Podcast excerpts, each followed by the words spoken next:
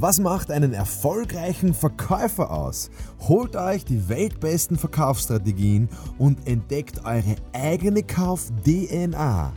Von Mr. Verkauf, Markus Kutscheber, mir höchstpersönlich, aber nur, wenn ihr in die Champions League des Verkaufens aufsteigen wollt. Viel Spaß!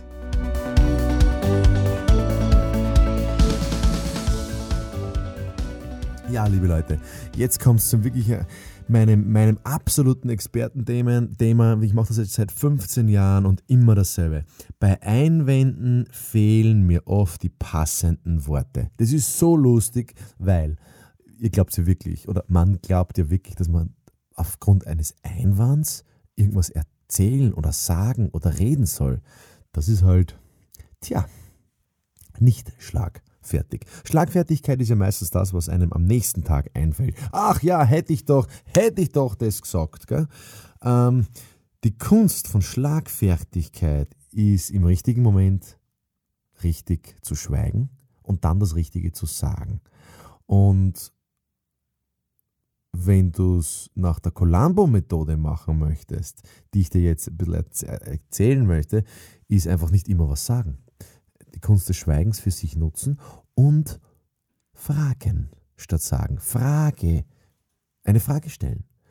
Ähm, wenn dir die passenden Worte fehlen, ist es doch super. Das ist doch ein super Indiz, es ist doch ein großartiges Zeichen, dass du nicht gleich reden möchtest. Es ist unnatürlich, wenn du mit einem Einwand, mit, einer, mit einem Einwand konfrontiert bist, gegen deine Person, gegen deine Firma, gegen deine Philosophie, ja, dass du dann nicht sofort was drauf sagst. Es ist unnatürlich, sofort etwas drauf zu sagen. Das ist nicht schlagfertig.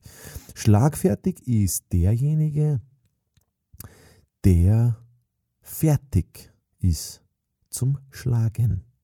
Einer, der bereit ist zu schlagen. Ich schlage nicht zu, aber ich wäre, ich wäre bereit.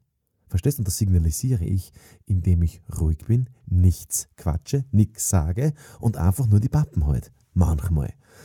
Ähm, das ist immer so die erste, das erste, was mir einfällt, wenn dir die Worte fehlen, ist es gut. Mach weiter so. Ja, halt einfach die Klappe. Erstens. Zweitens kannst du dir natürlich überlegen, was hat denn der für ein Bedürfnis?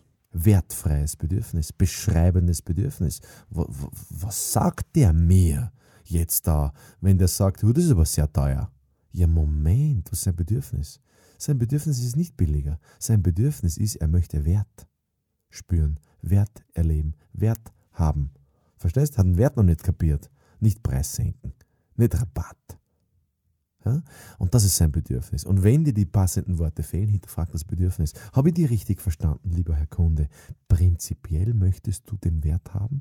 Prinzipiell möchtest du den Wert spüren? Prinzipiell möchtest du das erleben? Dann wieder Klappe halten und schauen, was passiert. Und dann kommt sein Bedürfnis klarer heraus.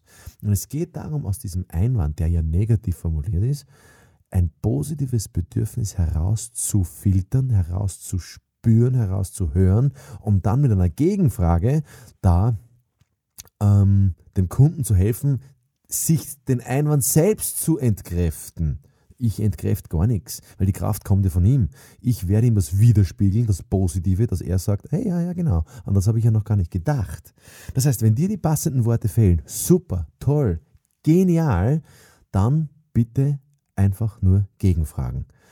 Ähm, vielleicht ein paar Beispiele. Wenn der sagt, ja, schicken Sie mir doch bitte Unterlagen.